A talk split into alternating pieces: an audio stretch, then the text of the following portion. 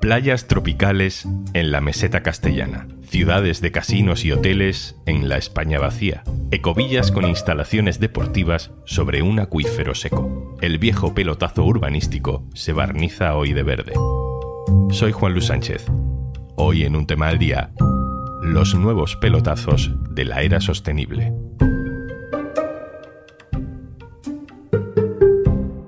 Una cosa antes de empezar. A los amantes de la radio nunca nos ha convencido eso de que una imagen vale más que mil palabras. Pero en algunos casos, el vídeo en el podcast funciona muy bien. El Olimpo de las Diosas con Judith Iralienar, Violeta en Lo Tienes Crudo o el maravilloso viaje en furgoneta con Dulceida y Alba Paul. Y estos son solo algunos de los podcasts que también puedes ver en Podimo. Disfruta de 45 días gratis y de un tema al día sin publicidad en podimo.es barra al día. Hubo una época, no muy lejana, en la que en España proliferaban grandes proyectos urbanísticos de esos que en los gráficos de los estudios de arquitectura quedaban espectaculares, pero en la realidad ya no tanto. Era la época de los Eurovegas, no sé si recuerdas, aquel mega casino que en 2012 se aprobó en Madrid y que iba a contar con 750 hectáreas en Alcorcón, 12 hoteles, 6 pabellones de juego, 3 campos de golf, pistas de tenis, balnearios. Era la época también de los Gran Escala, otra enorme ciudad del juego prevista en el desierto de los Monegros de Aragón. Los políticos de entonces decían que aquella aberración era imprescindible para crear empleo y que si eran proyectos prohibidos por las leyes medioambientales, pues se cambiaban las leyes. Sí, sí, todas las que haga falta cambiarse se cambiarán con transparencia, con publicidad y para todos exactamente igual. Si hay que cambiar el impuesto del juego, pues se cambiará. Ni Eurovegas ni Gran Escala llegaron a hacerse realidad por las dudas de los bancos, por la crisis, porque eran demasiado ilegales, pero inspiraron a otros muchos pelotazos que sí salieron adelante. Han pasado más de 10 años de todo aquello y todavía no sé si hemos aprendido la lección. Vamos a dar una vuelta por tres puntos de España. Todo para disfrutar de la vida y del auténtico ambiente de playa a 300 kilómetros del mar. Disfrutar de la playa a 300 kilómetros del mar. Sí, es lo que promete este vídeo promocional que estás escuchando. En él vemos a gente buceando en el mar, corriendo por la arena hacia las olas, palmeras, sol, agua. Esto es lo que se quiere construir en un pueblo de la provincia de Guadalajara. Se llama Alovera en el corredor de Henares. El proyecto se llama Alovera Beach. Alicia Avilés Pozo, el diario.es en Castilla-La Mancha. Hola. Hola Juanlu, ¿qué tal? Alicia, esto de una playa caribeña en la Alcarria, mm, cuéntanos de qué va. Efectivamente, la promotora ha incluido en su proyecto pues, eh, todas las características de una playa caribeña y es en mitad de la Alcarria, que es una comarca de Guadalajara, que prácticamente es un secarral. Y además, pues incluye de todo, desde 25.000 metros cuadrados de lámina de agua, eh, desde arena artificial hasta bueno, pues una oferta de ocio que se ha vendido como una manera de revitalizar la zona. Incluye deportes de vela, incluye toboganes de todo tipo en modelo parque acuático, incluye bares, eh, chiringuitos y algo parecido a un spa o semi polideportivo. Y bueno, pues es una especie de mm, delirio de grandeza, lo hemos llamado alguna vez por aquí, o de megalomanía, pues ahí, pues en pleno secarral y de dónde pretenden sacar el agua para llenar una playa artificial y convertirla en, algo tropical. Pues vamos a ver, Alovera está eh, muy cerca de Guadalajara, se abastece de la mancomunidad de aguas del Sorbe, que es un afluente de dos pantanos cercanos que no están precisamente en su mejor momento. No es de las zonas más secas de Castilla-La Mancha ni de España, pero sí está muy cerca, muy, muy cerca de la cabecera del Tajo. Y el hecho de establecer ahí un parque acuático de estas dimensiones resulta muy contradictorio con las demandas del propio municipio, ¿no? de la propia sociedad. Si hace una década todo se justificaba diciendo que se crearía empleo o mejor aún riqueza, aunque luego no pasara, ahora el mantra de todo gran proyecto es la sostenibilidad todo tiene que parecer sostenible, aunque sea exactamente lo contrario a sostenible. En este caso también. Sí, el grupo Rayet, que es una inmobiliaria muy potente de la zona de Guadalajara, que está además eh, liderado por Félix Abánades, que es un empresario muy conocido también ligado a medios de comunicación de la zona, este grupo sí que lo ha vendido como proyecto sostenible. Y bueno, sí que ha mencionado alguna vez el medio ambiente, pero lo que más me llama la atención a mí es que hayan eh, vendido esta promoción como una forma de revitalizar la zona, ¿no? Y, por ejemplo, desde los grupos opositores al proyecto Ecologistas en Acción o la oposición municipal, creen que esto no es así, creen que en plena potencial burbuja inmobiliaria, más que revitalizar la zona, eh, lo que va a hacer es encarecerla, ¿no? Alicia Avilés Pozo, el diario.es en Castilla-La Mancha. Muchas gracias. Gracias a ti, Juanlu. Adiós. Nos vamos ahora a la provincia de Málaga. Allí en el municipio de Coín, una promotora quiere construir un complejo de más de 1.300.000 metros cuadrados. Es un complejo turístico deportivo de ocio, pero claro, lleva aparejada también la construcción de villas de lujo, que ahora se llaman ecovillas, que queda mejor. En la documentación que facilitan, insisten en que la idea es que estas viviendas se van a construir con unos criterios ambientales muy exigentes, que dejarán la menor huella posible. Junto a estas villas habrá instalaciones para practicar hasta 35 deportes. Es la versión moderna del campo de golf con urbanización alrededor, o campo de golf como excusa para levantar una promoción inmobiliaria. Néstor Cenizo, el diario.es Andalucía. Hola. Hola. Néstor, ¿qué se sabe de este proyecto? ¿Qué es exactamente lo que quieren hacer allí? Bueno, pues esto es un centro deportivo de alto rendimiento que iría acompañado además de instalaciones pues semihoteleras, de distintas viviendas, bungalows. El eje fundamental son los deportes extremos, tiene una serie de actividades deportivas que ellos han clasificado en el proyecto que enviaron a la Junta de Andalucía en cinco categorías. Mundo agua, donde tienen distintas actividades deportivas relacionadas con el agua, como una piscina de olas, eh, una piscina de saltos, em, otra piscina de aguas bravas. Luego tienen otro mundo tierra con skate park, eh, circuito BMX, circuito trial. Eh, algo que llaman mundo fuego para buggies, circuito de motocross, por ejemplo. Mundo aire, que es túnel de viento y tirolinas. Y luego un quinto elemento, así lo llaman, que son pues, zonas públicas y una zona para niños con no sé, parece que un circuito de humor amarillo, rocódromo, eh, etcétera. Lo del barniz verde, lo de intentar vender que todo esto es un proyecto sostenible, aquí en, en el caso de Coin también ocurre, ¿no?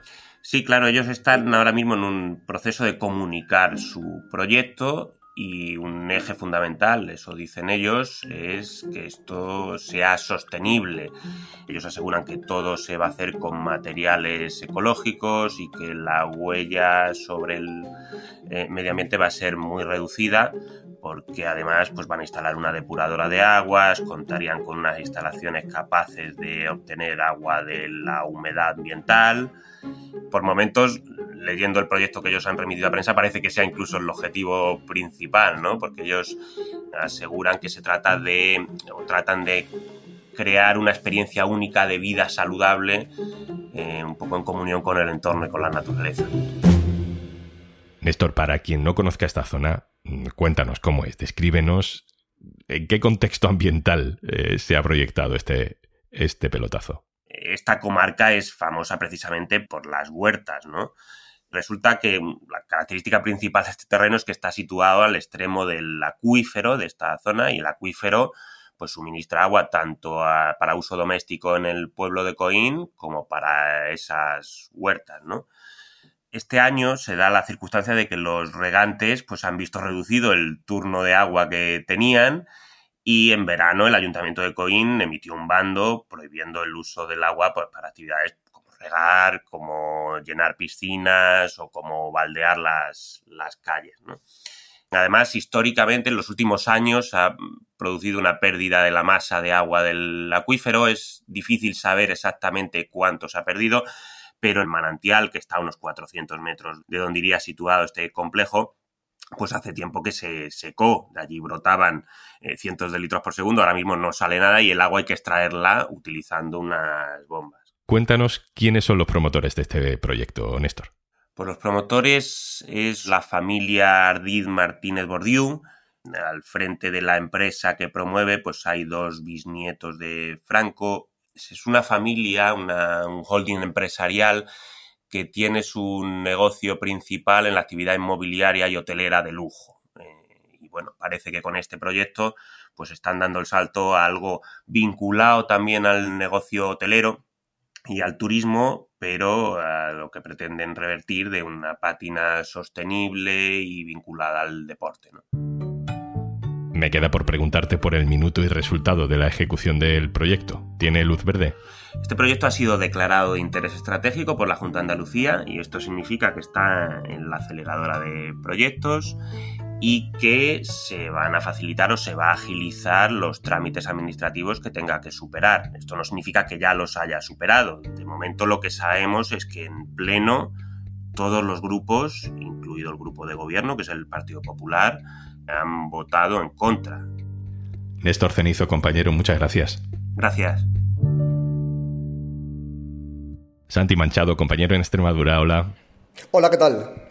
Santi, contigo hacemos la tercera parada. Es otro de estos megaproyectos que nos han llamado la atención. Se llama Elysium City, en Extremadura. Son más de mil hectáreas para levantar una ciudad de la nada. Y esto no tiene pinta de terminar en un Eurovegas, es decir, en nada, porque ya hay maquinaria trabajando en esos terrenos. Eh, Santi, lo primero que me gustaría que, explicáramos es mm, dónde está, cómo es el lugar donde se está ejecutando esta gran obra. Pues estamos hablando de, la comarca de la Siberia extremeña.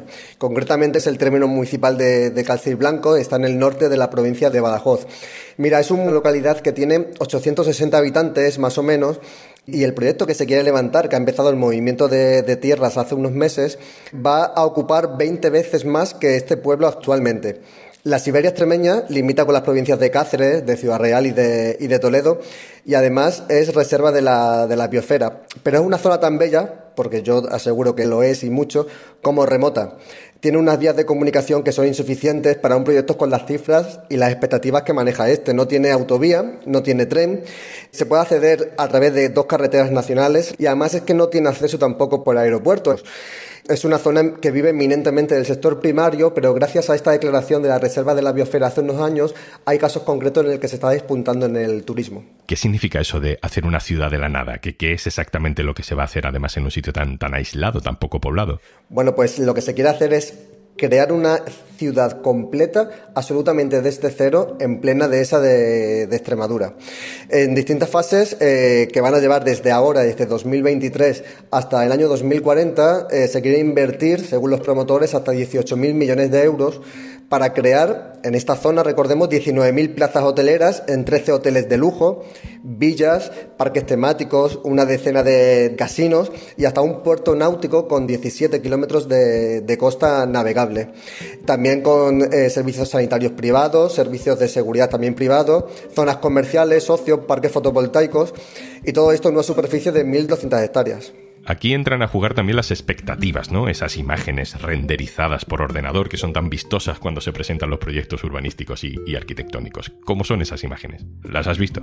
Sí, sí, o sea, y, si tengo que utilizar algunos adjetivos, es una ciudad eh, del futuro, futurista, es muy moderna, es una ciudad que parece ideal, también muy sostenible, que es uno de los adjetivos que se manejan mucho en el proyecto, y también que, bueno, cuenta con declaraciones de impacto ambiental totalmente favorable en cuanto a impacto en fauna, en el agua, al final es una ciudad en un paraíso como es la Siberia y muy moderna. Pero al mismo tiempo no deja de recordar, a mí personalmente me recuerda una película de Jodie Foster y Matt Damon que se llama Elysium, que habla de cómo será la Tierra en el año 2154, que es un planeta que está masificado, contaminado, con numerosas enfermedades, pero los ricos de la Tierra viven en una estación espacial donde tienen aire limpio, agua y una vida saludable. No deja de ser imágenes muy bellas de esta recreación, pero me recuerda un poco a esta utopía. ¿Y qué dicen los vecinos? ¿Compran o no compran eh, la idea? Pues hay muchísimos recelos y mucha ilusión, pero es que tiene una explicación. La Siberia ha sido una comarca muy, muy castigada. durante el franquismo, los habitantes de la Siberia, muchos de ellos se vieron obligados a emigrar por la construcción de los embalses durante el franquismo. Después también se empezó la construcción de la central nuclear de Valdecaballeros, que nunca llegó a funcionar. Entonces se creó un sentimiento de frustración económica y social que ahora hace que, por una parte, se agarren a Elysium City como una tabla de salvación, pero también hay muchas reticencias porque desconocen y se preguntan qué impacto puede tener esto en su forma de vida y también qué impacto puede tener medioambiental, porque igual que Valdecaballeros ahora mismo es un esqueleto de hormigón en la Siberia, temen que también este proyecto al final no se haga realidad y queden esqueletos de hormigón en una zona que es reserva de la biosfera. Santi Manchado, el diario.es en Extremadura. Muchas gracias. Gracias a ti.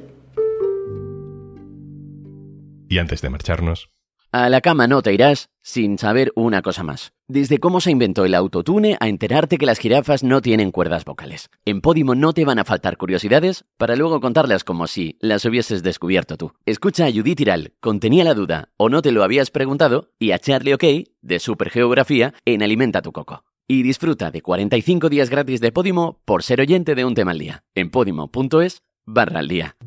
Esto es Un Tema al Día, el podcast del diario.es. Si te gusta lo que hacemos, necesitamos tu apoyo. Hazte socio, hazte socia del diario.es en el diario.es barra socio. El podcast lo producen Carmen Ibáñez, Marcos García Santonja e Izaskun Pérez. El montaje es de Pedro Nogales. Yo soy Juan Luis Sánchez. Mañana, otro tema.